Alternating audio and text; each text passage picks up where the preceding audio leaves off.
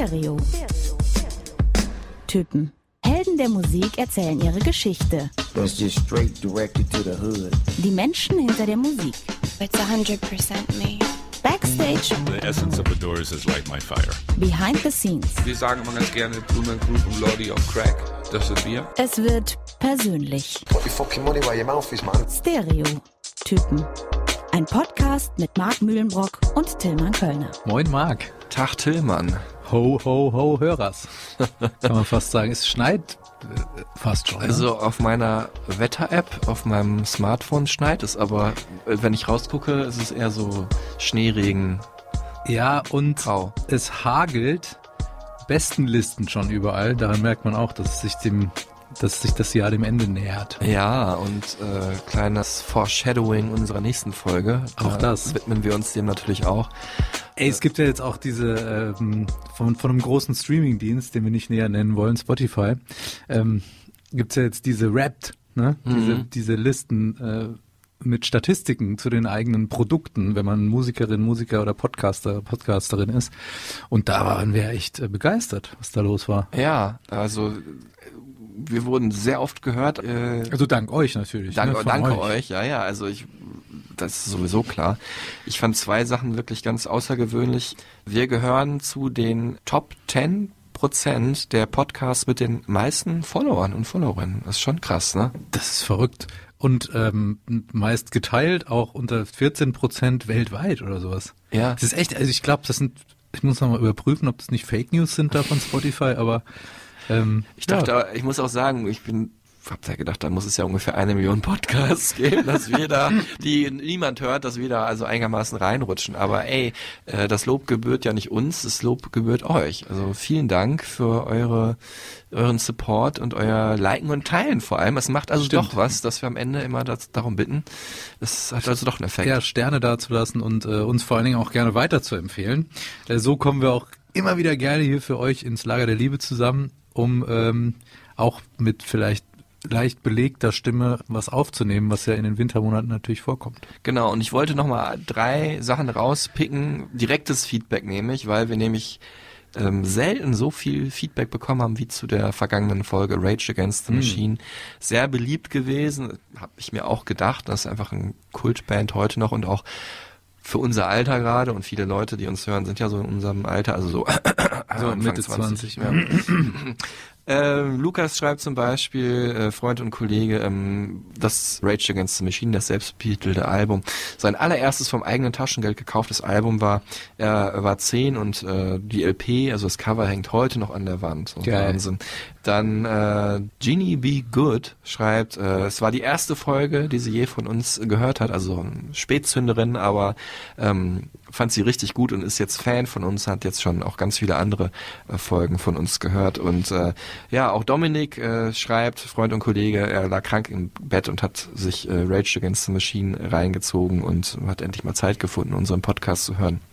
Äh, und schreibt richtig gut gelungen und äh, die Zeitreise in die 90 hat seinem äh, grippegeschädigten Kopf richtig gut getan. Gute Besserung weiterhin. Gute Vielen Dank Besserung für die Props. Shoutouts. Danke fürs Zuhören. Mal Ähm, gespannt, wer uns heute schreibt äh, oder Ja. zu der heutigen Folge. Es geht gleich um Nicki Minaj, eine der oder vielleicht für viele die größte Rapperin aller Zeiten. Die Queen of Rap wird sie auch genannt. Genau. Ähm, passenderweise Folge 69 ist, ist auch äh, durchaus hier äh, Ü16 die Folge. Sexuell konnotierter Content. Genau, wie in ihren Lyrics halt auch, also einigermaßen absichtlich auch. Irgendwann habe ich dann gedacht, dass es ganz gut passt. Aber bevor wir dazu kommen, sprechen wir erstmal über unsere verschollene Inselplatten, über äh, Alben, die wir zu Hause lieben und genießen, die aber eigentlich in der breiten Öffentlichkeit ja verschollen sind und äh, gar nicht so bekannt sind. Die Stereotypen Schatztruhe, wie Tillmann Kölner es nennt. Oder Platten, die man mit auf die einsame Insel nehmen würde. Ah. Meine Definition dieser Rubrik. Okay, und diesmal ist es wieder so eine. Ja, diesmal ist es so eine, äh, aber es ist eine, die eigentlich in jeder Schatztruhe sein sollte auch. Und ich präsentiere sie mit einem weinenden und einem lachenden Auge, denn äh, Christine McVie ist verstorben Ah. von Fleetwood Mac. Ja. Äh, traurig mit 79 Jahren jetzt äh, und sie war ja eine der wichtigsten Protagonistinnen in der Band Fleetwood Mac, die für mich eine der größten Bands aller Zeiten ist. Und ähm. Mhm. insbesondere das Album Rumors von 1977 ist also Top 3 Mhm. vielleicht, oder? Der besten Alben überhaupt. Also für mich in Top 3 wäre hart, aber es ist auf jeden Fall für mich auch ganz, ganz weit vorne. Sagen wir weit vorne auf jeden Fall. Und vor allen Dingen der, wirklich der beste Song aller Zeiten für mich ist Dreams.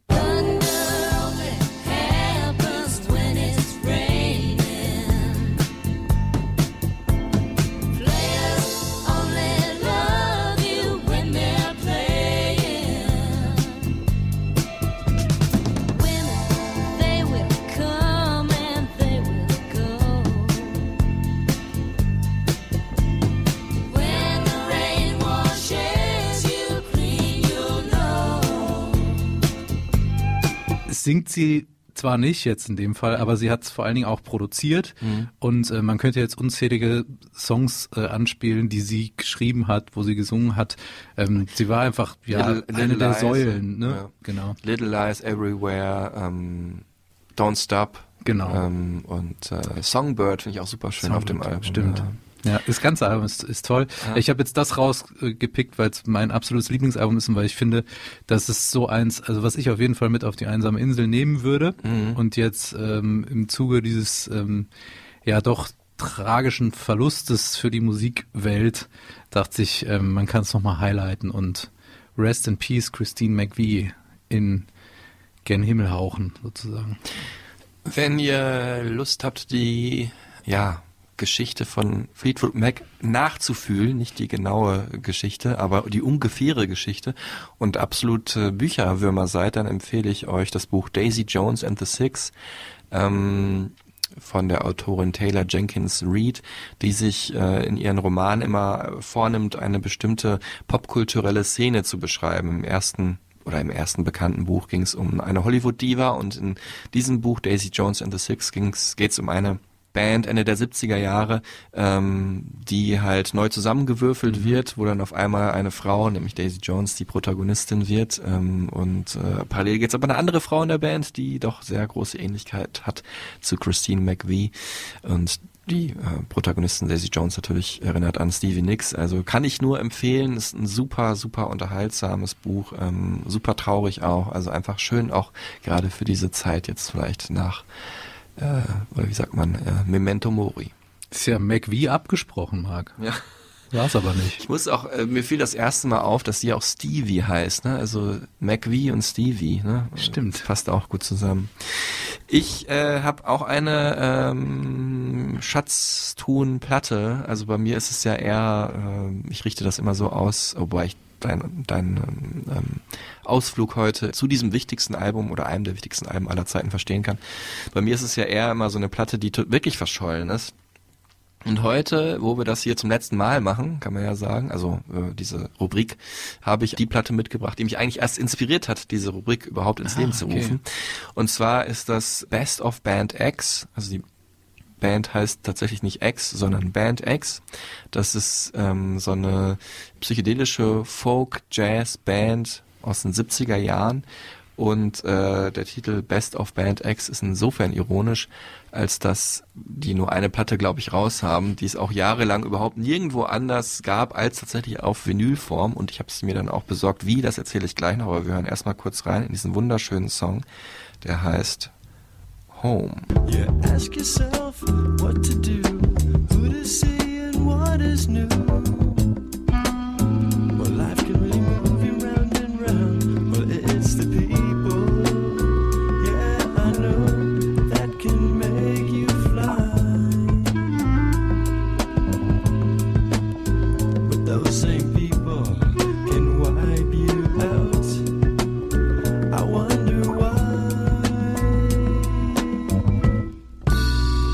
Packe ich mir direkt parallel in meine Playlist, Marc. Das ist ja der Hammer. Ich wusste, dass es dir gefallen wird. Es ist eines der schönsten Lieder, finde ich, überhaupt für mich. Ähm, super melancholisch, mellow, Ein bisschen sleckerig auch.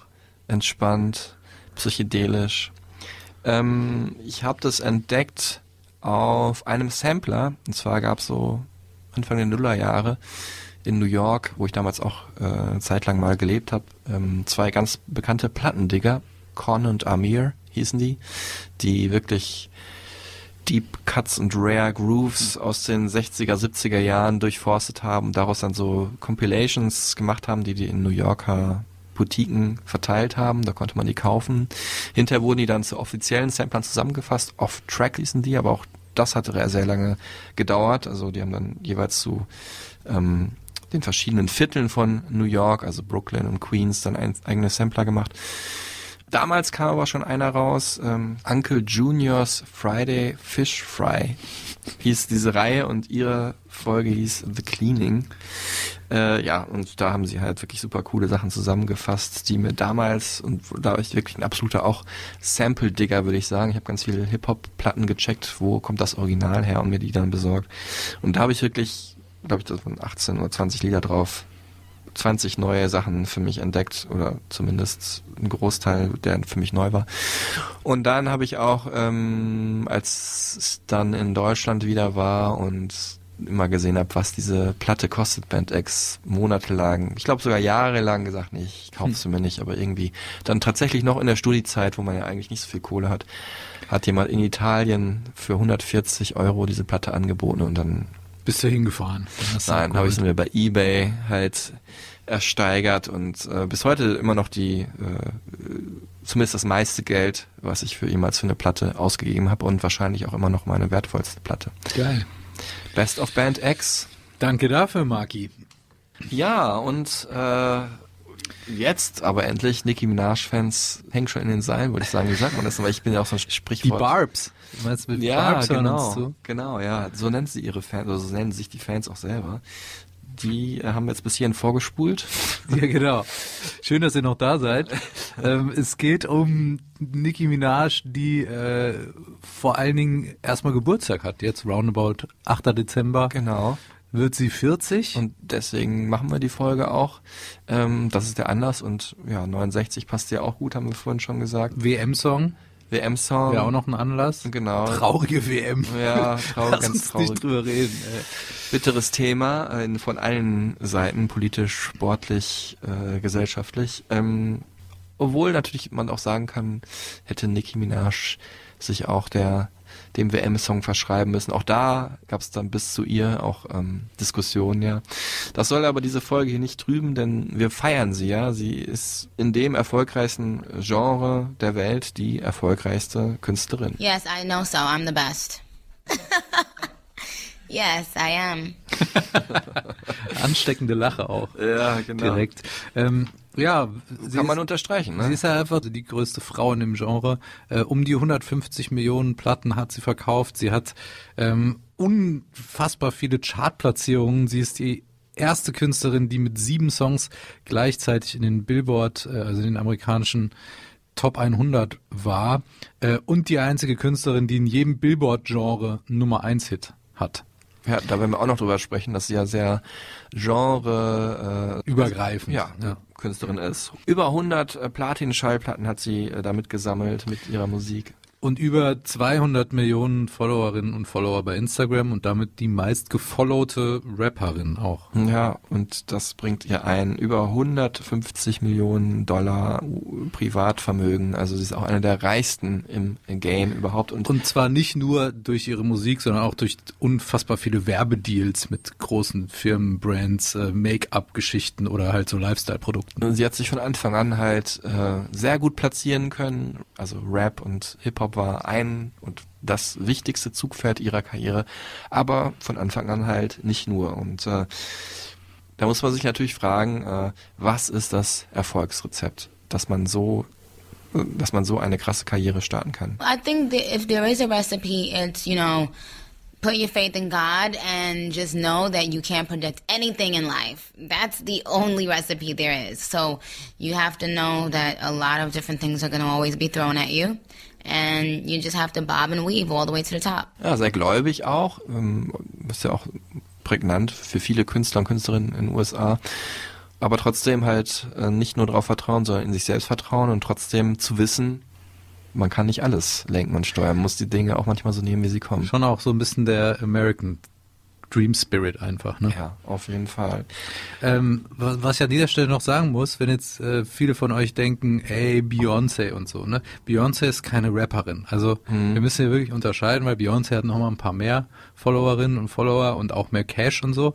Ähm, aber es geht halt wirklich erstmal um Rap, auch wenn wir gesagt haben, dass Nicki Minaj natürlich genreübergreifend Musik macht, aber sie ist halt einfach eine Rapperin, keine Sängerin. Genau, also sie ist eine Rapperin, macht aber auch Musik, die nicht nur Hip-Hop ist und Beyoncé ist eine Musikerin, die Pop und R&B macht, aber ab und zu in ihren Songs auch rappt. So kann man es vielleicht ganz gut zusammenfassen. Und äh, apropos Songs, äh, Tillmann, so ganz kleine Ausschnitte Ja. von den Songs, die würde ich jetzt mal ganz gerne äh, anspielen. Die ich habe mir sowas was ausgedacht, das nennt sich die kurzen fünf. Ich habe schon davon gehört, ja, im Internet redet man darüber. Genau, auch im Rapt äh, wurde es erwähnt als beliebteste Ru- Rubrik. Nein, natürlich nicht. Aber ähm, ja, äh, es geht in den kurzen fünf. Ihr kennt es wahrscheinlich schon, wenn ihr ab und zu mal hier lauscht. Darum, dass Tillmann Kölner raten muss und ihr könnt natürlich mitraten. Ich habe fünf der bekanntesten Songs der Künstlerin, um die es in dieser Folge geht, also Nicki Minaj, äh, zusammengestaucht, also daraus daraus eine Sekunde jeweils entnommen und die dann ganz blitzschnell hintereinander geschnitten. Und ja, es ist äh, manchmal einfacher, als man denkt zu erkennen. Diesmal ist es, glaube ich, schon eher schwer. Kurze Frage vorab. Sie ist ja auch eine der Künstlerinnen, die die meisten Features so gemacht hat, vor allem Ja. am Anfang ihrer Karriere. Ja. Sind das Songs von ihr alleine oder auch, wo sie von anderen gefeatured wurde? Interessant, dass du fragst, so Tillmann, ist auch äh, clever natürlich, weil sie auch unfassbar viele Songs released hat. Ähm, bei einem Stück ist sie selber der Feature-Gast. Okay, Und also bei den anderen ähm, ist sie auf jeden Fall der Leading Artist. Da bin ich mir jetzt nicht ganz sicher, ob da irgendwo mal ein Feature-Gast dabei ist, aber auf jeden Fall sind das Songs von ihr und die auf ihren Alben. also f- Hit It.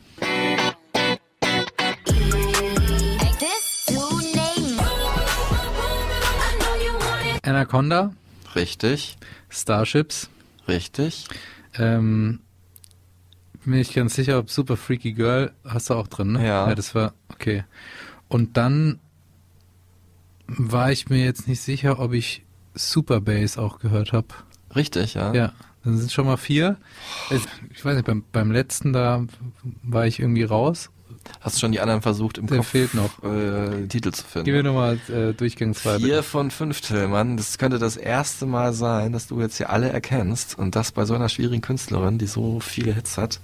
Also, die ersten vier hat er erraten. Jetzt geht's um Nummer fünf noch.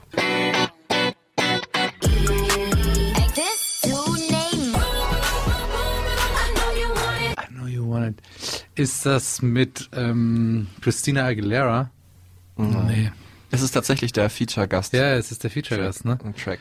Also Ähm, der Track, mit, wo, sie, wo sie selber Feature-Gast ist. Es ist aber ein sehr bekanntes Lied. Auch bekannter eigentlich als die anderen Songs. Aber du kommst... Ist es eine Frau? die das der singt? Main Artist? Ja. Ist es Katy Perry? Nee. Dann gib mir noch einen Tipp, damit ich vielleicht die fünf voll Es sind mache. sogar zwei Frauen. Und das Lied ist ungefähr so acht Jahre alt. Zwei Frauen noch, also insgesamt drei Frauen. Ja. Jetzt müsste ich kurz in der Diskografie wühlen, Okay. das wollen wir nicht. Nee. Ja, es wäre gewesen mit Jessie J und Ariana Grande. Ähm, Bang Bang. Bang Bang, ja, Bang stimmt. Bang. Ja, okay. Ach Mann. Ja, also, also eigentlich das bekannteste Lied, aber natürlich nicht so bekannt für Nicki Minaj. Ne? Ja, ist das natürlich stimmt. Dabei. Ja, davor hast du richtig erraten. Und ich habe ja die Songs auch deswegen so ausgewählt, weil die erstmal von verschiedenen Alben sind und weil die auch so ein bisschen repräsentieren, was Nicki Minaj alles für Musik macht. Also als erstes hören wir jetzt noch in der Auflösung, äh, so viel Zeit muss gleich sein, in den mittellangen fünf, äh, ihren ersten Hit, kann man sagen, ähm, Starships von ihrem äh, 2012er Album Pink Friday äh, Roman Reloaded, also ihr zweites echtes Album. Klingt so ein bisschen wie damals so Dance-Musik geklungen hat, halt mit so einer Akustikgitarre eingebaut, ne? irgendwie auch so ein bisschen Kelis-mäßig, finde ich, äh, so Pop. Ja, so Mainstream Elektropop mit Rap-Elementen. dann haben wir Super Freaky Girl, ähm, ja, einer der Hits des Jahres 2022. Äh, da gab es die Diskussion, ähm, in welcher Kategorie tritt er beim Grammy an? In der Rap-Kategorie oder in der Pop-Kategorie? Am Ende ist es gar keine geworden, äh, weil ja der Song aus der Rap-Kategorie re relativ schnell ausgeschlossen wurde und für die Pop-Kategorie sich da nicht qualifiziert hat. Finde ich ein bisschen gemein, weil es ist ein Hip-Hop-Track. Ne? Also Ja, vor allem, was ich ja auch absurd finde, dass dieses Sample nochmal zu so einem Hit wird. Ja. Von Rick James, was ja Can't Touch This von MC Hammer der große Hit war. was ist äh, der Kommissar Ja, von genau. äh, Falco? Also alle paar Jahre oder Jahrzehnte kann man ja sagen. Ja, und ich meine, Super Letzten Freak, das ist ja fast ein Cover mit Super Freaky Girl. Ja, also genau. Sie hat zumindest den Titel auch ansatzweise übernommen. Und so. Aber passend auch ins Jahr äh, 2022 sehr sexy, aber auch sehr selbstermächtigende Lyrics, kommen wir später auch noch zu. Genauso wie eigentlich in dem äh, Song Anaconda, einer ihrer ja, Referenztracks, kann man sagen, ist es nicht, ich finde nicht ihr bestes äh, Stück, aber schon ein, äh, ja, ein Gamechanger damals gewesen. Auch mit Sample von Sir Mix-a-Lot, Baby Got Back, genau, ähm, was bezogen auf ihren Hintern, ne, der ja eine große Rolle auch spielt für sie in der, in der Darstellung auch. ja, Ähm, kommen wir vielleicht auch noch drauf. Genau, von ihrem Album The Pink Print 2014, ja, ist wirklich ein nasty Rap-Track. Also das ist wahrscheinlich as Hip-Hop as it gets mit Nicki Minaj. Dann äh, Super Bass, ähm, der war sogar noch vor, äh, was habe ich vorhin gesagt, Starships. Vor Starships, genau. Der Hit, ähm, war für mich jetzt nicht so ein Hit, aber ich habe dann gesehen, von Pink Friday war es der erfolgreichste Song. Auch eher ein Pop-Rap-Track, würde ich sagen. Und ja, Bang Bang äh, mit Jessie J und Ariana Grande. Klar, sie ist auch nur in Anführungsstrichen der Feature-Gast, aber ist halt dann pure Popmusik, muss man sagen. Voll. Und ähm, auch die hat Nicki Minaj als Leading Artist äh, selber gemacht, also auch wenn sie nicht nur gefeatured hat. Wir hören jetzt nochmal in diese fünf Songs rein. Starships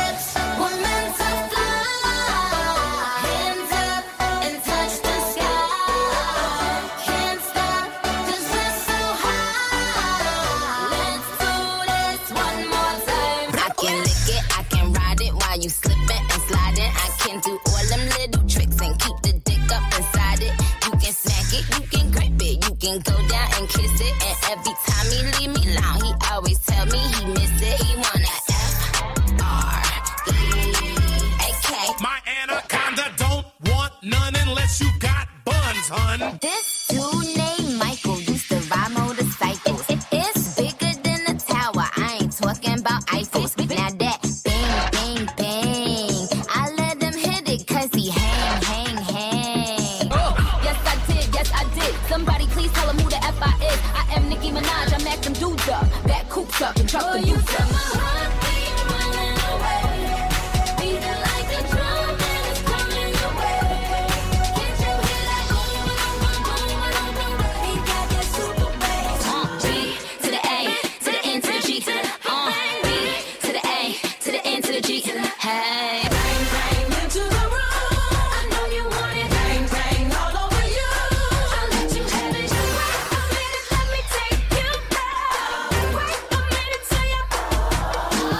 Also es gibt noch viel mehr natürlich, was Nicki Minaj an Musik macht. Postaktuell natürlich auch Dancehall und Afrobeats und Trap, weil das in den letzten Jahren ähm, mega in ist. Ähm, Reggae-Tracks gibt's auch, aber auch R&B-mäßige Songs. Äh, also eine Künstlerin einfach, die sehr offen ist, was äh, die Genres angeht, ähm, für ihre eigene Musik. Und gleich man sagen muss, beeinflusst wurde Nicki Minaj äh, in ihrer Karriere und auch in ihrem Leben natürlich, wen wundert's vor allem, von Hip-Hop. I think the beauty of entertainment is that there are so many different types of people. Everybody has their own viewpoint.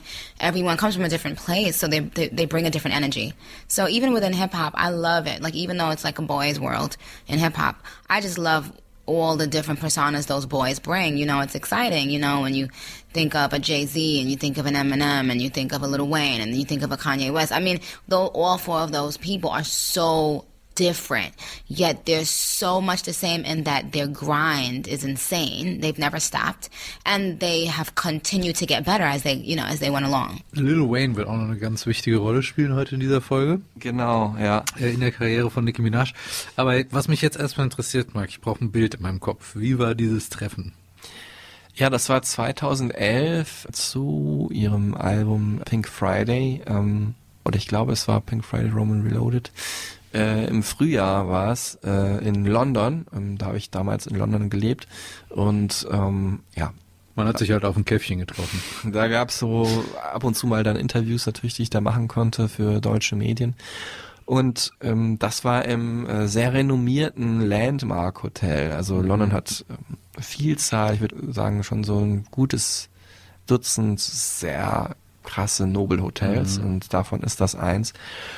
Und äh, passt natürlich auch irgendwie zur Porschen ähm, Nicki Minaj. Andererseits auch nicht so sehr, weil es natürlich auch total altbacken ist, das Hotel. Und ja, ähm, damals war sie jetzt noch nicht so mega groß, aber ich hatte trotzdem Interesse für ihre Musik und hatte da auch irgendwie so ein Gefühl, dass sie da echt durchstarten konnte. Und man muss ja auch sagen, sie ist vor allem in Amerika halt richtig, richtig groß geworden. Ja. Deutschland ist natürlich auch ein Star, aber in Amerika ist sie nochmal eine ganze Ecke größer.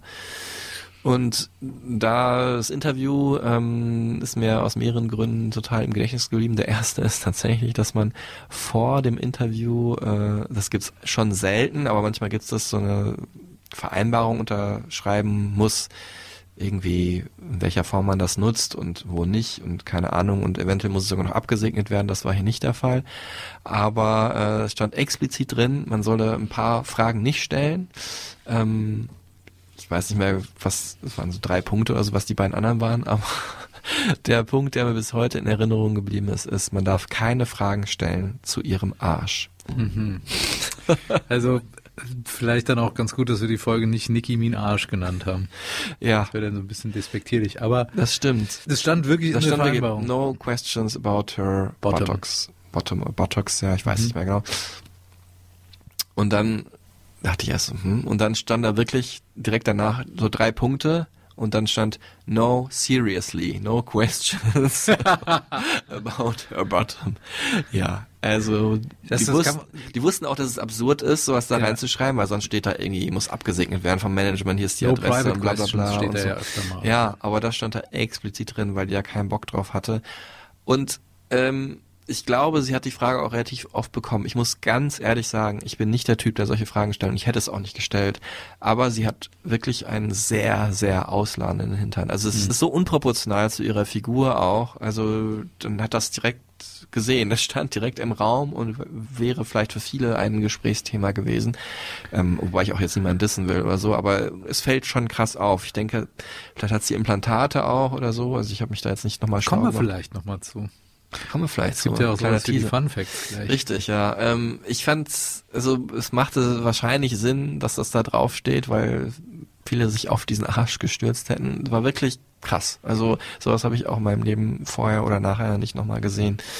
Ähm, und dann im Gespräch war sie sehr, ja, so witty, sagt man so, so naseweißmäßig. Also ich glaube, sie ist eine ganz, ganz schlaue Frau. Ähm, die auch genau aufpasst, wann eine Frage vielleicht nicht ganz so cool ist. Also man muss schon zeigen, dass man sich auch ein bisschen mit ihr auskennt, mit ihr beschäftigt hat. Ich war jetzt damals nicht der große Hip-Hop-Fan, muss ich sagen, habe aber schon mit Respekt mir diese Sachen da angeeignet und mich auf das Interview gut vorbereitet. Und als dann an einer Stelle doch mal so ein bisschen hm, die Frage so okay war, hat sie auch so ein bisschen gestichelt, aber das dann auch ironisch verpackt und dann auch so weggelacht. Also sie kann einen, glaube ich, richtig gut äh, verarschen bis hin zu auch ganz schön äh, reinreiten, äh, wenn man irgendwie selber sich vielleicht nicht so gut vorbereitet hat. Und darüber hinaus wäre sie aber sehr sympathisch. Ich hätte durchaus Lust, mal einen Abend mit ihr so abzuhängen und Party zu machen so und auch sehr humble, also so relativ äh, bescheiden, muss ich sagen. Also jetzt nicht so großspürig und ja, sie hat vorhin gesagt, sie ist die Beste, aber ähm, sie ist da sich durchaus bewusst, dass sie sehr viel, was sie erreicht hat, natürlich ihrem eigenen Können, aber auch anderen zu verdanken hat. I love it. I mean, the fact that people even care that much to hang up at my hotel and stuff and to wait for me wherever I go, that is like what people dream of. That's what most artists would kill for. So to me, it's just a blessing. They have no idea how much of a blessing they've been to me just by me seeing them do that. You know, they've been outside in the cold singing my songs for hours and hours and hours, and and it makes me want to just. It, when I think about those things, that's the re- that's a big part of the reason why I can't give up. Like, and, you know, I always think back at those times, like, oh my God, you know, I owe it to my fans to to be strong at all times because look at what they do for me. You know, I, I mean, I think it's been a great experience to see this. Was wäre so eine Künstlerin ohne Fans, wie die mhm. Barbs in dem Fall, ne? Mhm. Muss man einfach sagen. Ähm, aber hing hing die dann da so mit Jogginghose rum oder total aufgebrezelt mit pinker Perücke und so richtig dressed up? Nee, pinke Perücke hatte sie nicht auf. Äh, Was ja so ein bisschen ihr Markenzeichen ist. Auch, ja. Nee, aber sie war schon in pink gekleidet. Ich weiß nicht mehr ganz genau, ob so damals noch diese Juicy Couture angesagt war, also so pinke, samtige Jogging-Mode. Ich glaube eher, das war so ein pinker Hosenanzug, also so Mhm. richtig ein bisschen schicker. Und ich bin mir aber nicht mehr ganz sicher. Auf jeden Fall war ihr Outfit, weil sie an dem Tag ja auch schon einige TV-Interviews hatte, angepasst an ihr, ihr Musik- und Albenmotto. Ja, und auch ihre Künstlerpersona, die sie ja kreiert hat, ne? Wann und wie und wo, da kommen wir gleich in der Bio drauf. Ich sage auch noch irgendwie zwei Sätze zu, wie ich sie kennengelernt habe. Als ich bei UFM gearbeitet habe, meinem ersten ja, Arbeitgeber Radiosender, ähm, habe ich auch viel, natürlich sofort direkt viel mit mich mit Musik beschäftigt, obwohl ich ja auch als ähm, Redakteur und Reporter für die ähm, Tagesstrecke so inhaltlich ähm, journalistisch zuständig war. Und es hat mich immer äh, fasziniert, vor allem als dieser Song hier rauskam. Where Them Girls at David Guetta.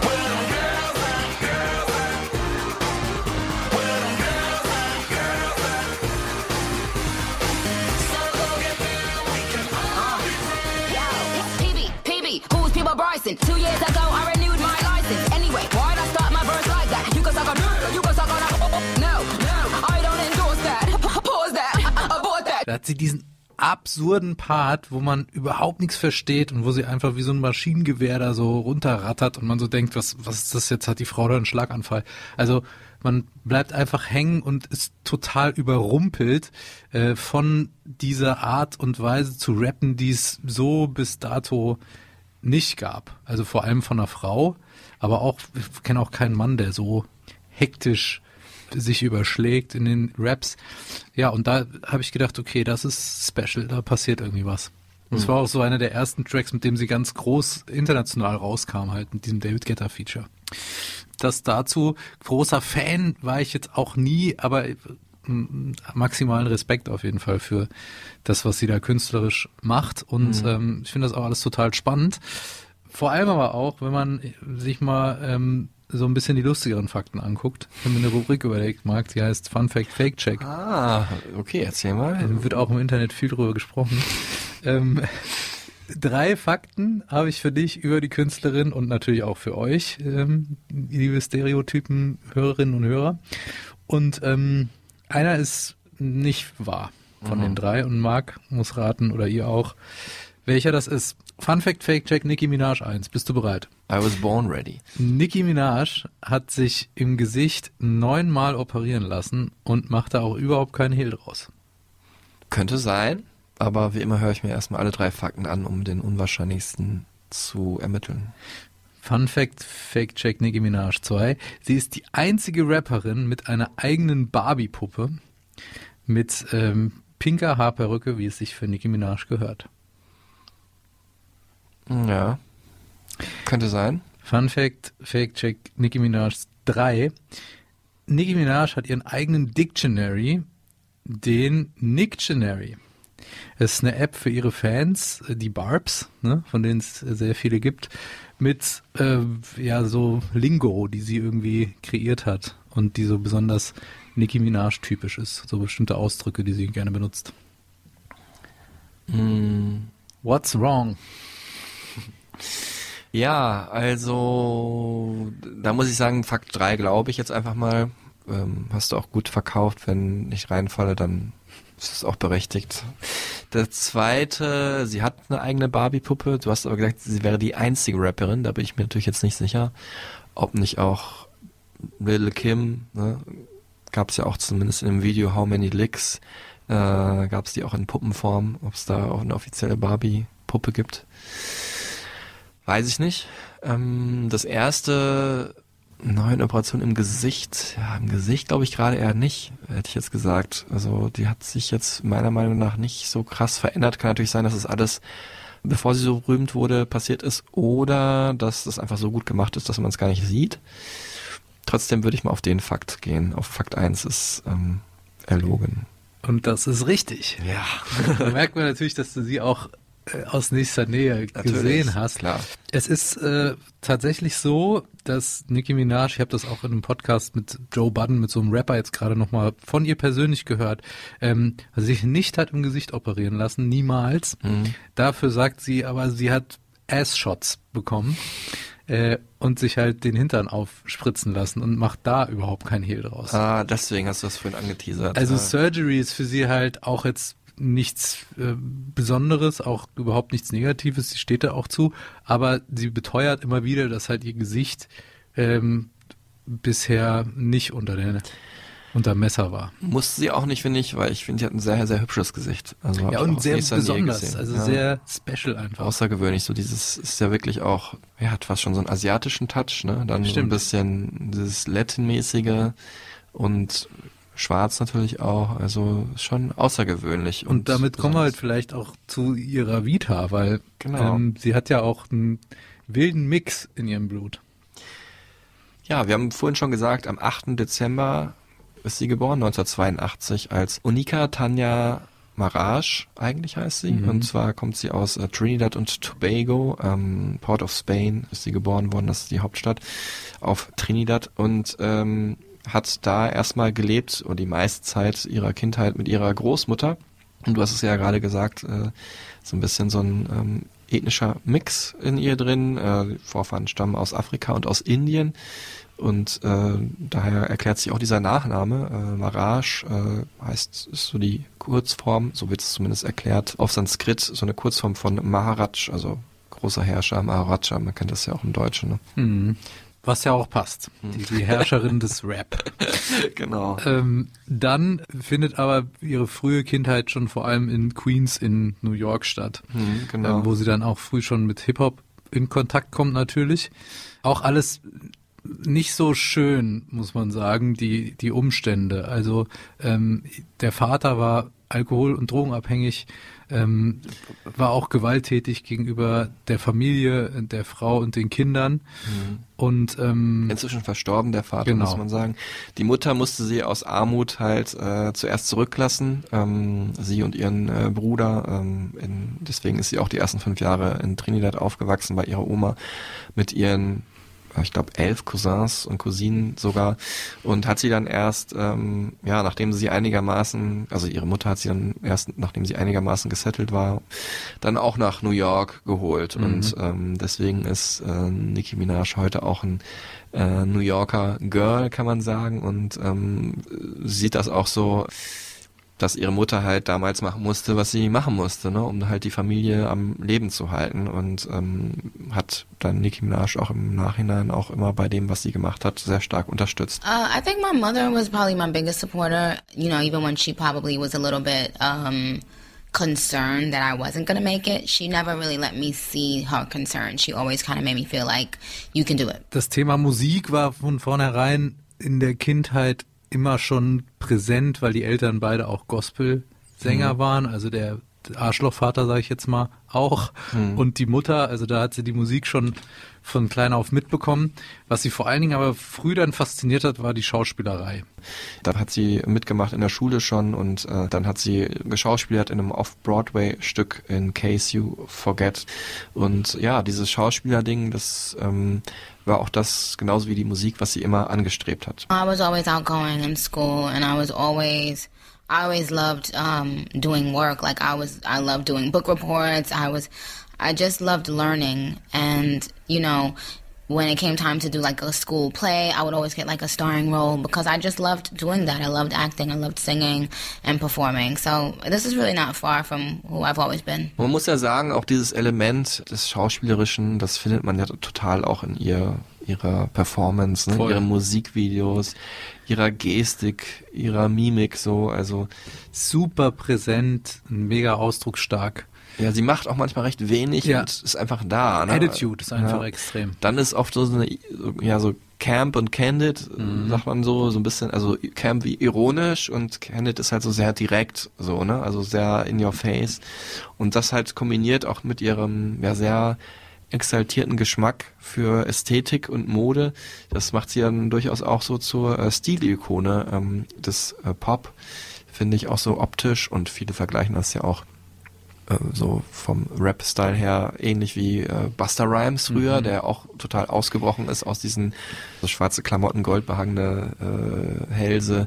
Und äh, sich so comic-mäßig auch inszeniert Genau, hat. ne? mit bunten Sachen. So. Und eben auch so schnell gerappt hat wie sie. Also vielleicht da echt eine starke Parallele. Genau, und äh, ja, und deswegen sagen einige auch so, was du gerade gesagt hast mit der Barbie-Puppe, lässt sich auch so fotografieren als Barbie-Puppe und hat, ist dann halt so eine, wie so eine lebende oder personifizierte Barbie-Puppe, nur halt in schwarz, was ja was Besonderes ist und auch ähm, irgendwie so dadurch, dass sie dieses Image der Barbie-Puppe sich zu eigen macht, halt was Selbstermächtigendes. Ne? Barbie-Puppe ist ja auch äh, in gewisser Weise ein sexistisches ähm, Element immer gewesen. früher. Ja, wegen des Schönheitsideals, wie die Frau zu sein hat. Ne? Und Nicki Minaj hat sozusagen umgedreht und gesagt, ich kreiere eine ähm, quasi übernatürliche Form von mir selbst und bin besonders sexy darin und bin dann halt auch einfach eine Barbie mit einer pinken Perücke. Was natürlich auch gut passt, ist dann halt diese Farbenfroheit dann wieder und auch das Barbie-Puppen natürlich, man hat die auch deswegen oder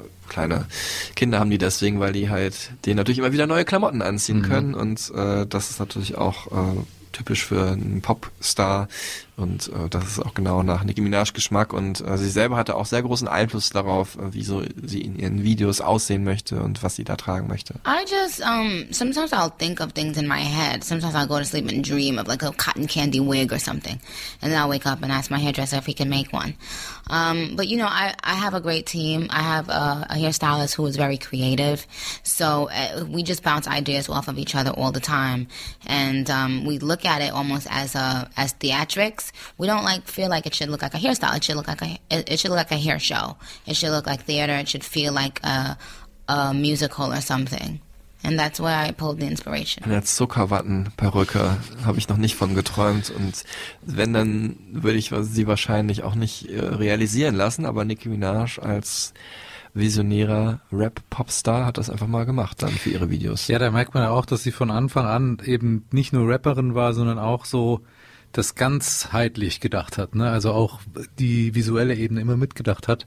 Ähm, aber sie hat ja auch ganz normale Jobs gemacht, ne? Also sie hat ja jetzt nicht irgendwie von der Schauspielschule direkt angefangen zu rappen, sondern hat sich irgendwie wirklich auch vom Tellerwäscher zum Millionär, kann man sagen, klassisch mit so Nebenjobs über Wasser gehalten. Ja, erstmal, wie man immer auch im Rap viel äh, sich postuliert, ne, hardworking bitch. Started from the bottom. Das ist ein Zitat, ja, und das ist tatsächlich auch so. Also, äh, wobei sie auch äh, im Nachhinein sagt, ich habe das leider nicht als äh, Interviewantwort hier vorliegen, dass äh, sie so viele Nebenjobs hatte, also sie sagte vor gut anderthalb Dutzend, also so 18 bis 20 Jobs, weil sie immer rausgeflogen ist, weil sie nämlich immer ja große Fresse hatte, Angeeckt ist. ungeeckt und natürlich den äh, Kunden nicht immer so, typ, in Amerika ist es ja alles, ne? Das bist du wirklich, in Deutschland kennt man das ja schon mal, dass man ein bisschen ironisch behandelt wird oder auch mal gar nicht äh, beachtet wird als Kunde, aber in Amerika geht das halt gar nicht.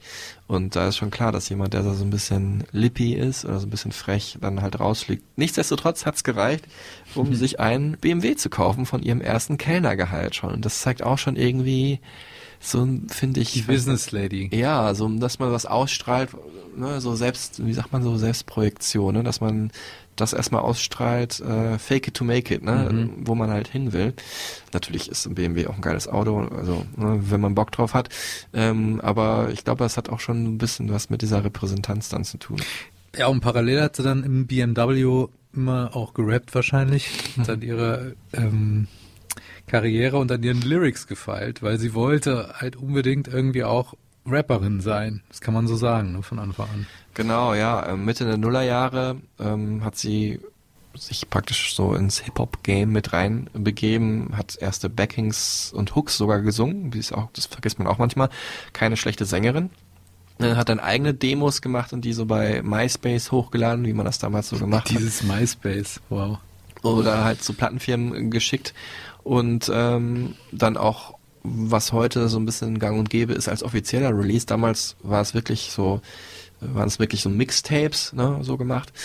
Und die hat sie dann auch rausgebracht, ähm, drei Stück an der Zahl. Äh, das dritte, äh, Beam Me Up Scotty, ist heute auch so eine heiß begehrte ähm, Schatztruhenplatte äh, sozusagen. 2007 war das. Ja, ne? könnten wir auch praktisch hier in unsere Rubrik am Anfang mit aufnehmen. Und ja, wer sie dann entdeckt hat, du hast, oder entdeckt ist immer so ein Wort, ne, aber wer dann als erstes auf sie aufmerksam geworden ist, von denen, die schon ein bisschen arrivierter waren, du hast es am Anfang schon gesagt, ist äh, Lil Wayne gewesen, der hat sie wirklich äh, gefördert und dann auch gesigned. Der ja ähm, mit Young Money Records schon eine Plattenfirma im Rücken hatte, eine eigene. He's a great friend. Um, I mean, I owe him a lot. You know, he was already a superstar, and he started allowing me to do songs with him, and he started doing songs with me for my mixtapes and stuff. So, I'd always, I'll always be indebted to him. I feel, you know, because he's already done so much.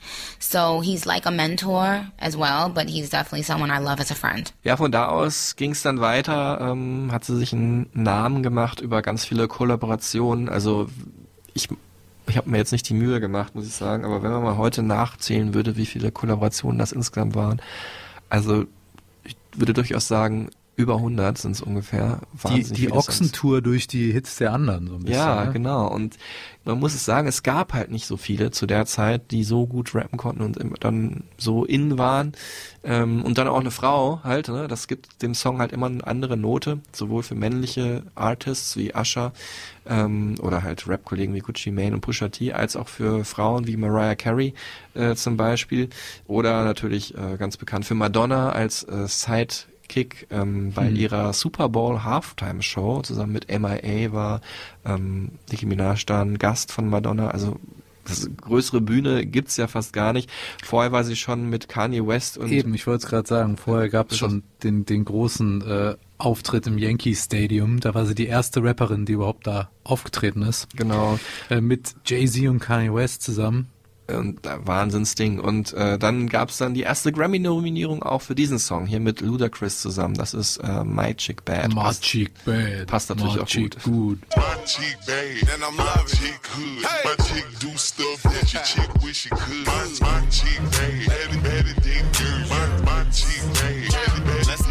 Now, now, now, now, will these wanna try and be my bestie? But I take a left and leave them hanging like a turkey. Trash talk to them, then I put them in a hefty. Running down the court, I'm dunking on them, Lisa Leslie. Geil, geiler Track. Ja, und es sollte ja immer so weitergehen. Später hat sie dann vor allem mehr äh, Feature-Artists auf ihren Alben willkommen geheißen. Also sie ist natürlich heute auch noch ein beliebter Feature-Gast, aber es hat sich so ein bisschen umgedreht. Ähm, Kollabos vor allem äh, mit vielen berühmten Frauen. Doja Cat, Jessie J, Ariana Grande, Coyle Rise neuerdings, Britney Spears vorher auch schon oder Kesha und natürlich mit äh, einer anderen Queen des Hip-Hop oder R&B, Pop, Rihanna. We get along great. We were on the video, um, the set of my new video, Fly, and we were talking about us both being from the Caribbean, and we were talking about how, you know, Caribbean artists are so far and few between. It's like it's it's rare that you meet another artist the, from the Caribbean out here in America, and we were just enjoying that. I mean, we were laughing. We were just like you know playing dress up. I think it was an amazing time. I mean, she's someone that I really really love, and I'm I'm inspired by. Was aber auch ganz wichtig ist an dieser Stelle zu erwähnen, ohne welche Frauen sie diese Karriere vielleicht nicht gemacht hätte, die es nämlich vorher schon gab als große Vorbilder von ihr. Ganz weit vorne Foxy Brown als ähm, ja, weibliche Ikone im Rap ganz früh ähm, vorne mit dabei und von allen respektiert, vor allem auch von den damals prolligen und sehr chauvinistischen Männer äh, oft, ähm, war ja echt damals einfach echt noch so eine sehr männerdominierte Veranstaltung, was es ja heute durchaus auch noch ist, aber ähm, Foxy Brown hat da auf jeden Fall einiges losgetreten und ähm, ganz weit vorne auch Lil Kim, die ja so ein bisschen ähm, die Rolle der sexualisierten Frau im Hip-Hop umgedreht hat und da was Empowerndes draus gemacht hat. Also ähm, die, die Girls in den Videos, die da hinten so rumtanzen, ne, äh, die hat sie quasi ähm, durch ihre starke Persönlichkeit nach vorne geholt und gesagt, ey, jetzt wird hier mal gerappt, ne, und nicht nur mit dem Hintern gewackelt, so. wie Nicki Minaj das in ihre Musik mit eingebunden hat. Darüber sprechen wir gleich noch, ja.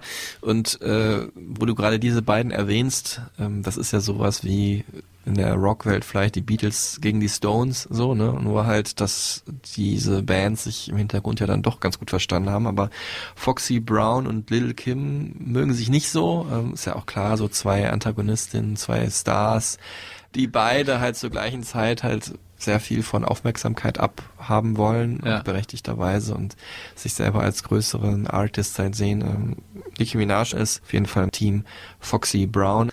Und äh, ja, Nicki Minaj hat ja auch ihre eigene äh, Intimfeindin, äh, die in den letzten Jahren, muss man fairerweise dazu sagen, ein bisschen erfolgreicher war als ähm, Nicki selber, Cardi B, äh, die ich leider noch nicht interviewen durfte, die natürlich, äh, ja, weil sie später da war, jetzt das neuere, heißere Ding ist und auch eine sehr gute Rapperin ist und auch so sehr ähm, Geschäftstüchtig, kann man auch sagen. geschäftstüchtig, ja, auch sehr spielerisch mit dem Ganzen umgeht, also ähm, und natürlich auch also ich meine, ich kenne sie nicht, aber so ein bisschen auf so einem anderen Level noch arbeitet, so ein bisschen prolligeres Level. Mhm. Nicht, dass Niki das nicht auch hat, aber bei, bei ihr hat man immer das Gefühl, da ist auf jeden Fall noch so ein doppelter Boden dabei. Ja, und Cardi B hat ja auch noch, mehr wirklich dieses Verruchte, ne? Mhm. Dadurch, dass sie auch im Rotlichtmilieu aktiv war, ähm, ist sie so ein bisschen die Schwester Eva des amerikanischen Rap.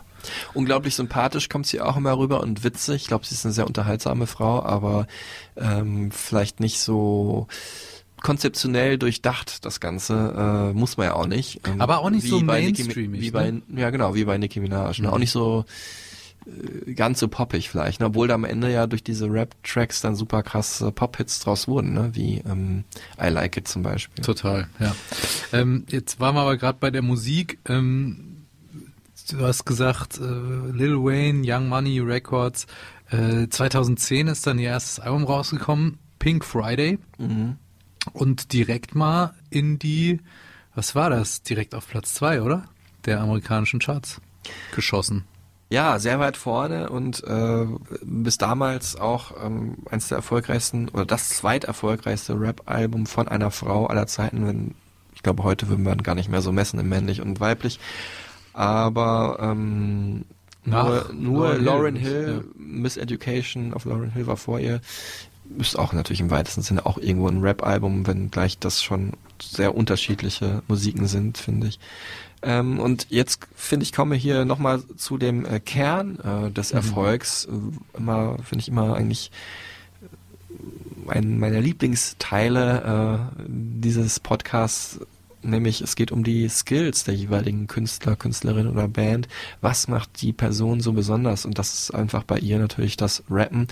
Ähm, Nicki Minaj hat einen unglaublichen Flow, hat unglaubliche Texte und hat einfach auch das Glück, dass ihre Stimme einfach einen unglaublich coolen, samtigen äh, Touch einfach hat. Ne? Also diese drei Aspekte. Sie klingt immer so ein bisschen genervt. Ja, aber so leicht drüber, ne? Ja. Fast so hochgepitcht schon. ja, aber auch, das wirkt auch total cool.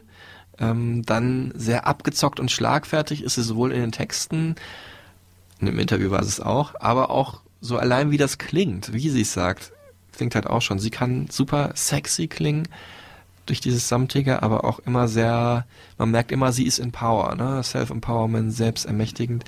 Ja, also das ist wirklich so eine Kombination aus Schärfe und Humor, ähm, ja, mit messerscharfem Wortspiel, muss man sagen.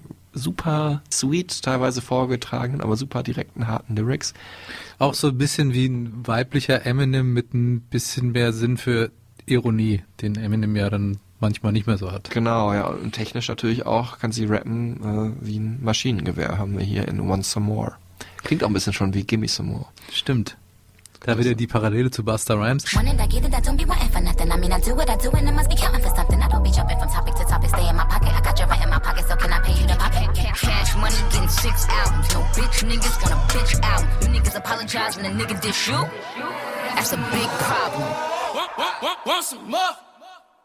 Want some more?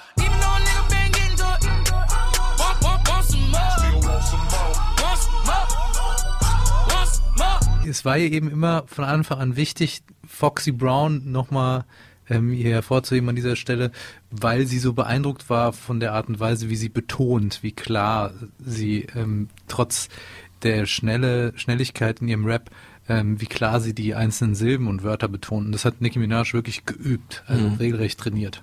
Ich finde auch, ähm, also sie hat auch mal gesagt, dass sie vorher eigentlich ganz anders gerappt hat. Ähm, also so wie was so im Rap-Game so üblich ist, mit Betonung auch viel akzentuierter und so. Aber als sie dann angefangen hat, sich für diesen bestimmten Style zu entscheiden, äh, den ich gerade versucht habe zu umreißen, Zu imitieren. nicht zu imitieren, Gott sei Dank nicht. Äh, dann, äh, erst dann haben die Leute krass reagiert und gedacht, so rappt sie immer. Und dann hat sie es einfach äh, dabei belassen. Ja, auch die Songs, also dadurch, dass sie halt so eine Art in ihrer Stimme und in ihren ähm, ihrer Ausstrahlung hat, ähm, gleich auch sagen muss, was ich auch besonders finde, äh, man sieht sie auch nie lächeln. Ne? Also wenn, Mhm. wenn man sie lächeln sieht, dann ist es immer direkt so ironisch, übertrieben oder so äh, wahnsinnig, aber nicht so äh, so ein nettes Lächeln, ganz anders als im Interview zum Beispiel, wo sie auch eine sehr sympathische Person war. Ähm, und die Songs haben auch durch diese Ausstrahlung irgendwie äh, abgesehen jetzt, dass die Lyrics das natürlich auch ausdrücken, ganz krasse Wendung. Ne? Also von ich mach den sexy Typen an und in der nächsten Sekunde diss ich ihn schon, weil er drauf reinfällt oder so. Ne? Und Ja, auch Männer so zu durchschauen und zu instrumentalisieren, ist Ja. auch so Teil der ganzen Strategie. Ne? Weil- als Antwort halt darauf, dass Männer das natürlich mit Frauen äh, jahrzehntelang in Hip-Hop-Videos äh, gemacht haben. Ne? Und man muss sagen, sie hat sich immer weiterentwickelt, also ist Mhm. nie stehen geblieben. Na gut, man kann sagen, äh, ständige Veränderung ist auch eine Form von Konstanz, aber diese Offenheit hat sie sich einfach bewahrt. Ne? Und äh, was sie natürlich auch sehr besonders macht, ist eine Sache, die, glaube ich, kein anderer Rap-Artist so krass durchgezogen hat. Eminem hat es auch so ein bisschen gemacht, ist diese Sache mit den alter Egos. Mhm. Ne? Dass sie einfach verschiedene Personas, Personäs, sagt man dann, weiß gar Personä, nicht, glaub ich. AE äh, äh, kreiert hat, ähm, die sie durch verschiedene Alben, durch verschiedene Songs immer wieder äh, durchzieht. Ne? Da gibt's die lascive Latina, äh, die sie selber auch, also sie gibt diesen Personas auch Namen, äh, weiß gar nicht, wer jetzt wer ist. Also es gibt auf jeden Fall zwei. Niki Teresa gibt's und Rosa. Ähm, bekannter sind aber noch ihre japanische und ihre Cockney-British äh, Mhm. Personas. Einmal ist das äh, Cookie, das ist diese viel zitierte äh, Harajuku Barbie oder ähm, Roman Solansky, äh, angelehnt an den bekannten äh, Regisseur Roman Polanski, der halt ihr alter Ego, äh, ja, ist so ein britischer Proll, ne, mit Cockney-Akzent. Ähm, und äh, natürlich habe ich mich da erstmal gefragt bei dem Interview, wer sitzt denn eigentlich gerade hier vor mir? Ist es überhaupt die echte Mhm. Nikki? Definitely Nikki. Nikki is the only one that does interviews. There is no Nikki at home. Um, that's Onika. Onika Mirage is at home, and Nikki is in doing interviews and on stage because Nikki is the performer, and when I'm at home, I am far from a performer.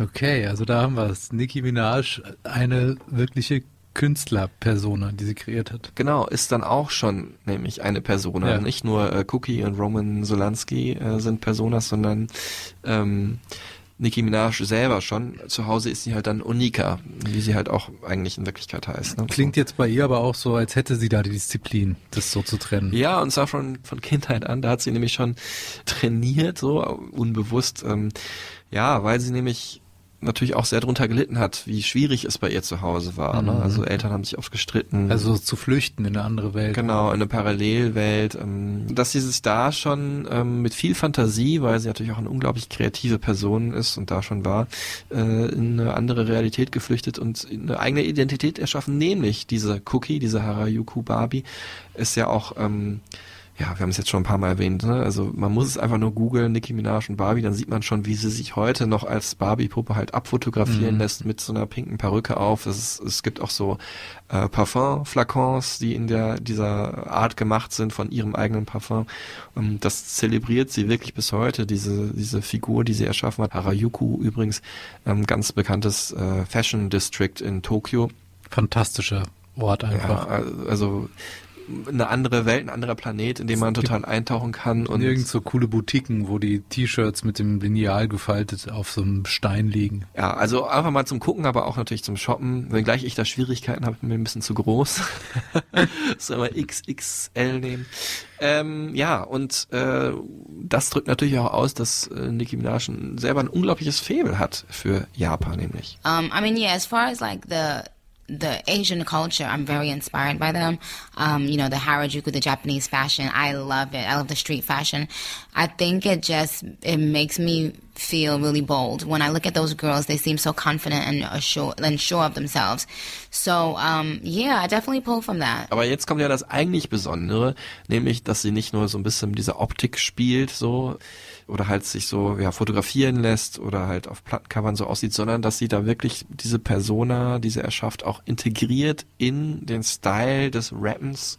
Und das ist wirklich ähm, so, glaube ich, einzigartig. Wie gesagt, Eminem hat das auch erschaffen, natürlich wenngleich. Ich finde, da sind die Unterschiede jetzt nicht ganz so krass gewesen. Wir hören jetzt hier mal rein äh, in den Song, den sie gemacht hat, ähm, den sie auch performt hat. Wir haben vorhin schon drüber gesprochen.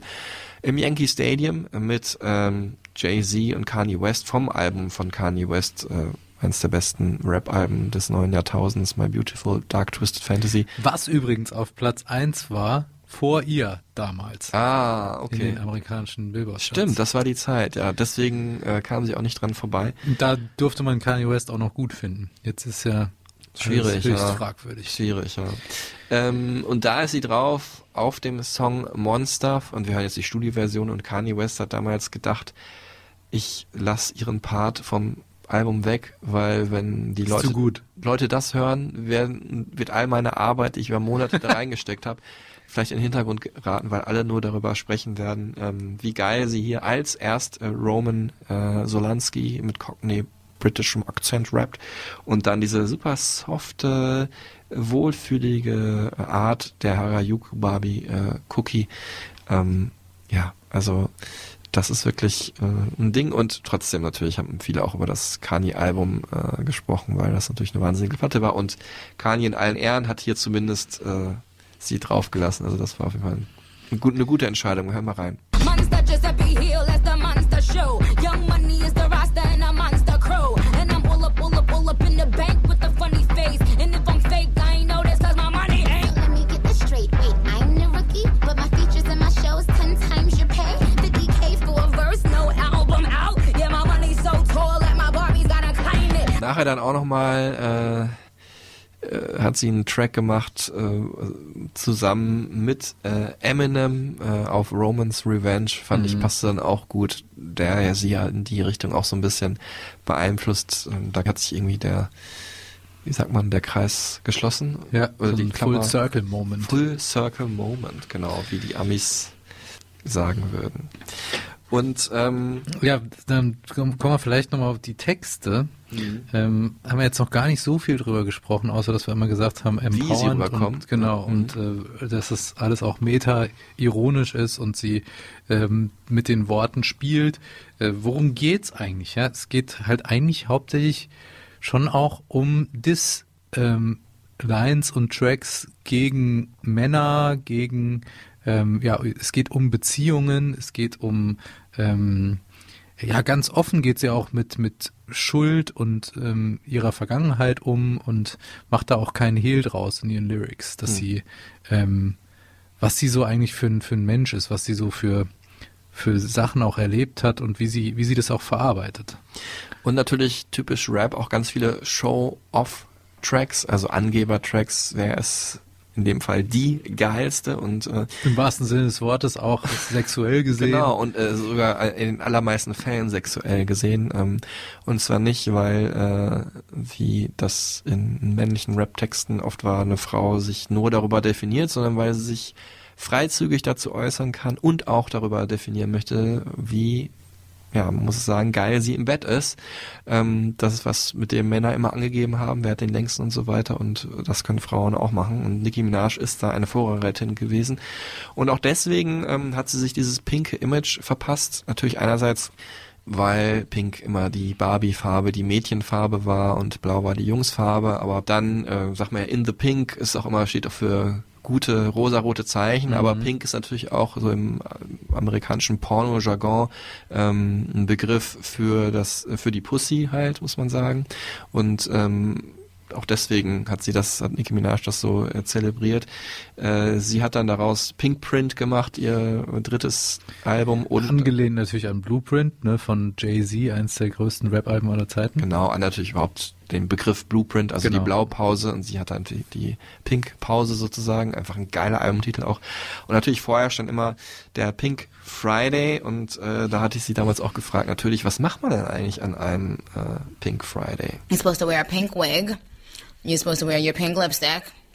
And you're supposed to have a pink, bubbly personality. Also die ersten beiden haben wir nicht, also keine pinke Perücke heute auf und auch keinen pinken Lippenstift, aber diese pinke, bubbly, ja, also wie sagt man so, redselige Personalität haben wir hier mit dem Podcast, deswegen sind wir einigermaßen qualifiziert, auch den Untertitel äh, zu geben, Think Pink dieser Folge. Aber wir wollen natürlich nochmal über diese Selbstermächtigungssache sprechen. Genau, also ähm, das Kokettieren auch mit der plakativen Weiblichkeit ähm, durch die Farbe Pink, aber eben auch die permanente Sexualisierung von eigentlich allem, ähm, was sie umgibt. Ja. Ich war mal auf einem Konzert von Drake, da war sie Support Act. Da war sie jetzt auch, also Support von Drake, ne, das heißt, dass sie da auch am Anfang ihrer Karriere noch stand und jetzt noch nicht so groß war, um selbst irgendwie so Arenen wie Drake zu füllen. Und ich war, ich stand da so, da waren auch echt so ein paar Kids mit ihren Eltern und viele mussten ihren Kindern die Augen zuhalten bei dieser Nicki Minaj Show, weil es so eine Trockensex-Show, also war, das war wirklich absurd, wie da ähm, getanzt, performt, also wirklich Trockensex mit irgendwelchen Tänzern gemacht und so. Ähm, super explizit die ganze Zeit, fuck Pussy, so dick. Also es war wirklich ähm, total übertrieben auch. Ne? Ja. Aber dadurch hat sie halt schockiert und ist auch im, im Gedächtnis geblieben. Und es gab es damals auch einfach so noch nicht. Ich musste auch an mein allererstes Konzert denken, das war ja Prince. Und da sage ich nur, er hatte einfach ein Bett auf der Bühne. Geil, ja. Auch äh, die Choreografie sich manchmal hin verlagert hat bei Songs wie ähm, Cream, Get Off oder Sexy Motherfucker, die ja auch schon für bestimmte äh, Sachen stehen. Ja, also sie hat einfach dieses provokative Verhalten so offen auf die Spitze getrieben, ne, Ja. dass es halt ähm, natürlich äh, wie so ein Stilelement war, aber natürlich auch eine, eine Aussage hatte, nämlich Statement, ja. wir nehmen uns hier unsere eigene Power, unsere Pussy Power äh, zurück und ähm, wir können genauso Sex haben, sexy sein, provokativ sein oder auch nur das als Gag meinen, wenn wir jetzt hier gerade übertreiben, wie die Männer halt auch und, äh, und damit hat sie natürlich, ähm, sagt sie auch selber, also sie hätte eine gewisse Zeit lang halt auch, na, heute ist es ja eh, muss man ja auch sagen, auch angesagt, dieses Female Empowerment äh, zu claimen.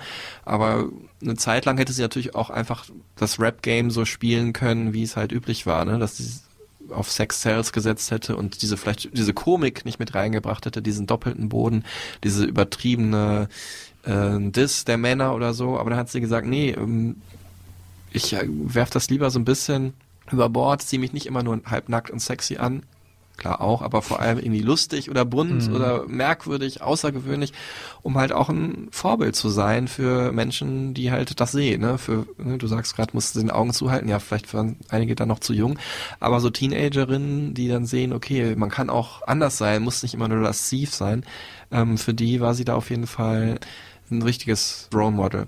Also man kann sagen, es spielte ihr natürlich auch erfolgsmäßig in die Karten, aber da kam wirklich eins zum anderen. Ne? Also sowohl als sozialpolitisches Statement für die Frauen, die nachher kommen, marketingtechnisch, ne, so muss man sagen, war es so ihr unique selling point und auch als künstlerische Entscheidung, weil sie einfach Bock auf sowas hatte, hat das alles total Sinn gemacht. Yeah, I think I definitely think I inspire any up and coming woman that wants to do anything, even if she doesn't want to do entertainment. She can learn, she can watch my story, you know, and see that where there's a will, there's a way. And you don't have to be born into money in order to achieve anything in life. You can just work at it.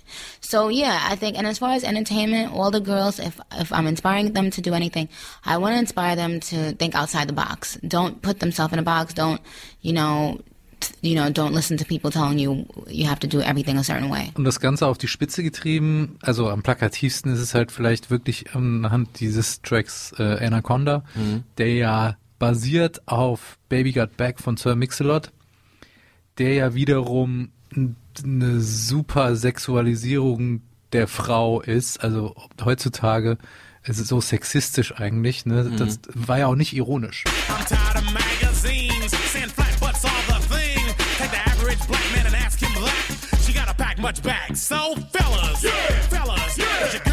your butt? Hell yeah. shake it, shake it, shake it, shake it, shake that healthy butt. Baby got ballet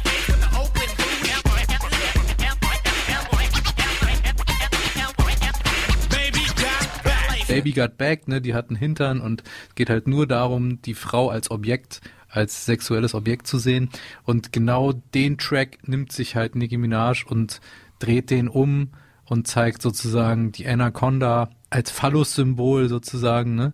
Ähm, und und äh, nimmt sich diese diese Sexualisierung für die für die weibliche Inszenierung. Genau, und äh, wie er über Ärsche rappt, rappt sie halt, ohne selber zu rappen, das ist ja auch noch geil, sondern sie nimmt einfach das Sample von Sir Mix-a-Lot selber über seine Anaconda. Und Ja. äh, jetzt kommt natürlich auch auf, als dreifachen Boden auch noch dazu, dass sie selber auch eine Künstlerin ist, die halt für ihren Arsch weltbekannt ist. Also es passte irgendwie perfekt. Ja. Also rein konzeptionell finde ich das schon eine geile Sache. Und wir hören jetzt mal hier Ausschnitte aus ähm, dem Song Anaconda, wo man auch nochmal explizit mitkriegt, wie sie da über die Männerwelt herdisst. Und halt eben auch damit kokettiert, dass sie immer reduziert wird auf ihren Hintern, ne?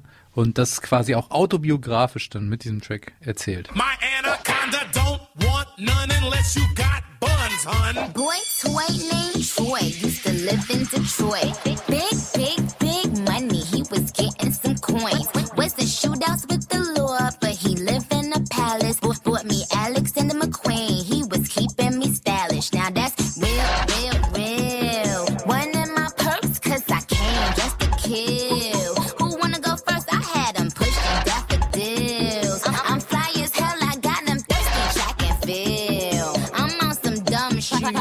Ja, es ging halt so hier gerade um einen Boy-Toy named Troy. Äh, also so ging es schon los in dem Song. Übrigens auch sehr geil, finde ich, äh, musikalisch. Äh, dieses Detroit Techno-Sample, was muss man fairerweise sagen, äh, ist äh, Mix-a-Lot oder sein Produzent damals halt rausgegraben hat, finde ich schon richtig cool. Kann man sich immer noch geben. Auch heute noch, finde ich. Total. Und ähm, hinterher erzählt sie dann, dass ähm, sie selber aber mit dem Jaguar vorfährt, um ihn abzuholen und dann ihm einen Kinnhaken oder so einen Aufwärtshaken verpasst, einen Jab verpasst, äh, also mehr Female Empowerment geht eigentlich nicht. Ne? Sie hat selber ihre eigene Kohle verdient.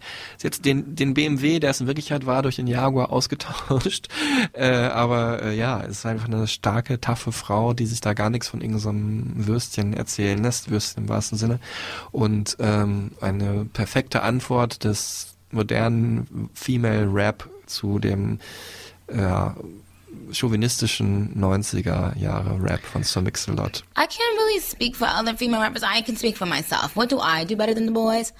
I am. I can be crazy and sexy and cute and all those things at the same time, and the boys can't do that. The boys, they, you know, they are afraid to to be kooky. so I think I'm, I'm like I do that better than them. You know, just act crazy and free and fun. Man muss aber auch sagen, ähm, sie ist jetzt nicht äh, Best Friends mit allen Feministinnen, also weil ne, gerade Feministinnen so der alten Schule ähm, nicht so viel von überhaupt Sexiness halten, weil die dann sagen, okay, auch das finden Männer ja scharf, wenn irgendwie Frauen sich selber sexualisieren, weil Nicki Minaj ist natürlich auch so ein bisschen überdreht, ne? Kommt dann wie so eine femme fatale. Also es ist natürlich dann trotzdem viel Nacktheit damals gewesen in dem Dschungel, wo das Video zu Anaconda äh, stattgefunden hat. Ähm, ich finde, es sollte jedem selber überlassen sein, das ist nur meine Meinung. Wenn man seinen eigenen Körper und seine eigene Persönlichkeit feiert, äh, sollten Frauen das genauso können wie Männer.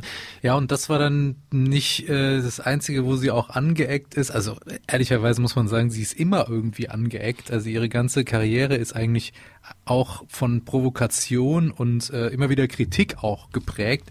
Ähm, vor allen Dingen auch dann, als sie irgendwann mal äh, kommuniziert hat, dass sie auch bisexuell äh, sich selbst wahrnimmt. Ähm, womit sie natürlich ein bisschen kokettiert hat mit den Sympathien der LGBTIQ Plus Community, ähm, aber da auch bei vielen gar nicht so gut ankam, weil ihr da auch vorgeworfen wurde, sie würde das instrumentalisieren und äh, nutzen, um irgendwie noch mehr Aufmerksamkeit zu bekommen, würde das auch nicht ernst nehmen äh, und das quasi ja so ein bisschen vermarkten, diese ganze Identität. Ne? Ja, genau, weil sie dann auch mal gesagt hat, sie könnte jetzt nicht mit einer Frau zusammen sein, aber sieht sich schon als bisexuell. Und äh, einige haben das kritisiert aus dieser äh, LGBTQI Plus Community. Andere haben gesagt, ja, sie kann natürlich sagen, dass sie irgendwann mal Frauen auch attraktiv fand und bisher noch mit keiner zusammen war. Das kann sich ja auch ändern im Leben. Ne? Gibt's ja auch das Umgekehrte. Also ähm, haben mir das nicht vorgeworfen aus der Community. Ja, Ja, und generell muss man aber auch sagen, das spricht auch für ihre Toughness, dass sie sich immer wieder durchgesetzt hat gegen die Hater auch, von Mhm. denen es immer wahnsinnig viele gab. Sie hat auch in einem anderen Interview mit diesem Rapper Joe Budden gesagt, ähm, dass sie eine der ersten war, die bei Social Media so richtig auseinandergenommen wurde. Das stimmt, ja. Auf die sich so draufgestürzt wurde, äh, Ende der 2000er, wo dann Instagram irgendwie groß wurde und Memes, ne, und sie einfach auch natürlich Projektionsfläche für viele ähm, Neider auch war, ne, und Leute, die halt anhängen wollten, dass sie irgendwelche Szenen nicht ernst nimmt und so. Ja, das ist das eine und dann natürlich sowieso als weibliche Rapperin ähm, in einem In einer Männerdomäne. Männerdomäne und dann auch noch ist sie so ein bisschen quirky und komisch und nicht irgendwie sexy, wie, wie kann sie nur?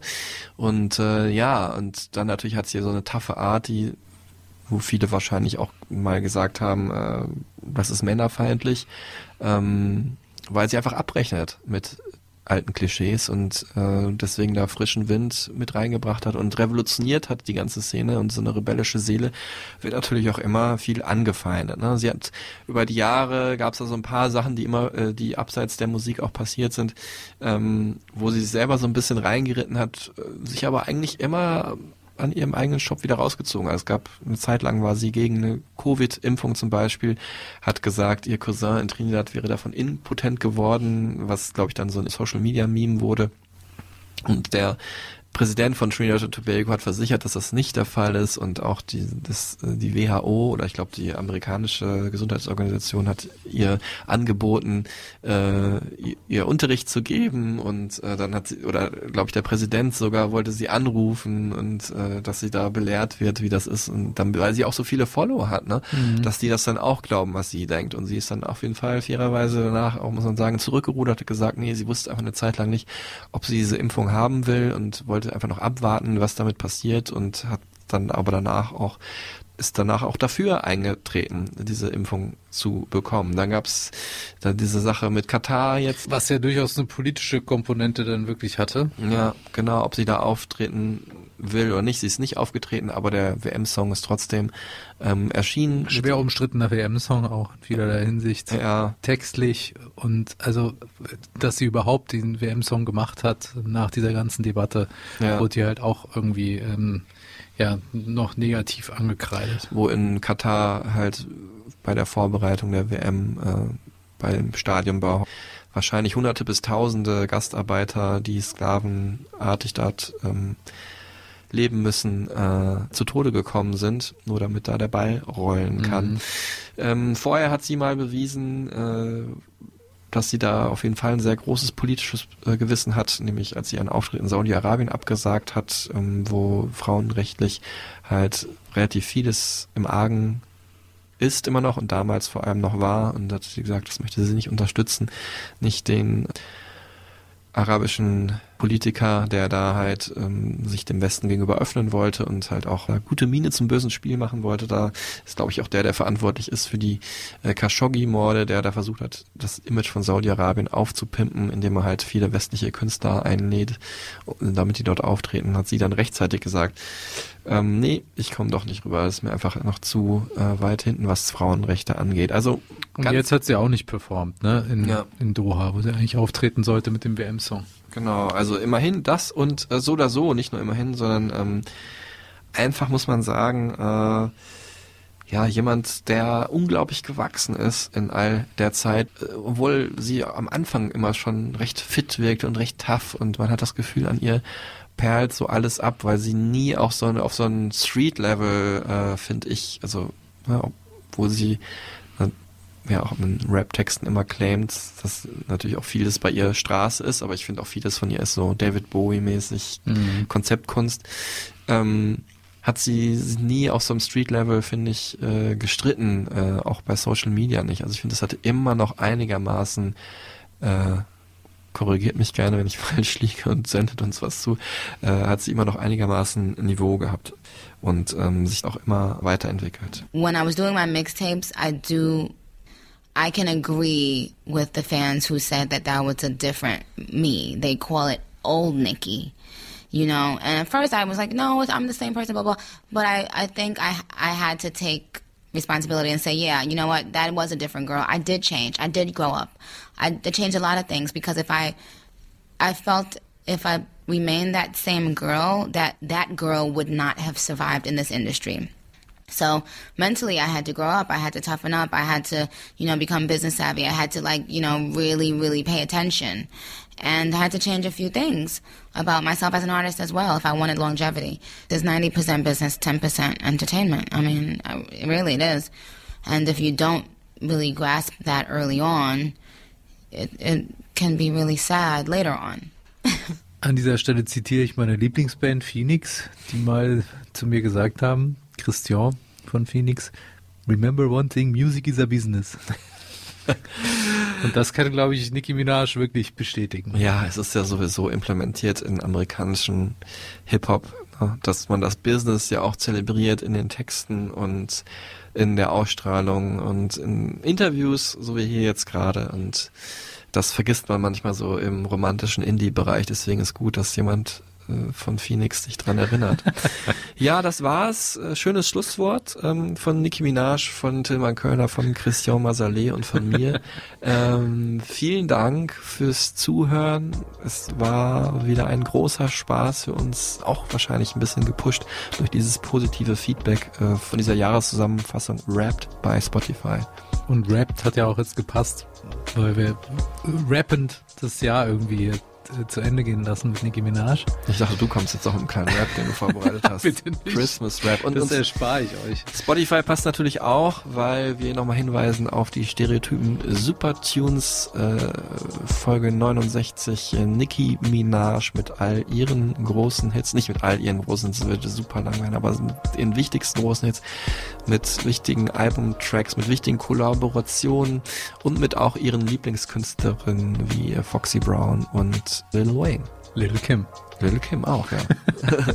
Dachtest du, dass es jetzt kommt, ne? Ich habe mich nicht versprochen, das war Absicht, wollte ein Mann, eine Frau, aber egal. Die Littles sind auch dabei. Ja, die Littles. Ähm, und wie gesagt, danke an euch, dass ihr das hört. Ohne euch wäre das alles nix. Und ähm, lasst uns gerne Likes und Sterne da, teilt wie verrückt, damit wir nächstes Jahr in den Top 10, wie sagt man eigentlich, in den Top 10 der meistgeteilten Top-notch. genau, Egal. äh, Podcasts bei Spotify sind oder so.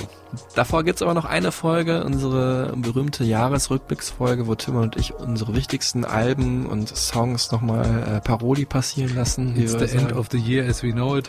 Und ähm, wir sind schon selber krass am Kompilieren, was wie zusammenpassen würde, was ist unsere Jahresbestenliste. Also ich bin selber gespannt, was Tillmann dabei hat. Ich weiß aber auch noch nicht genau, was ich dabei haben werde. In diesem Sinne, bleibt sauber und passt auf euch auf und tschüss zusammen. Bleibt gesund vor allem und eine schöne Weihnachtszeit. Bis zum nächsten Mal. Tschüss.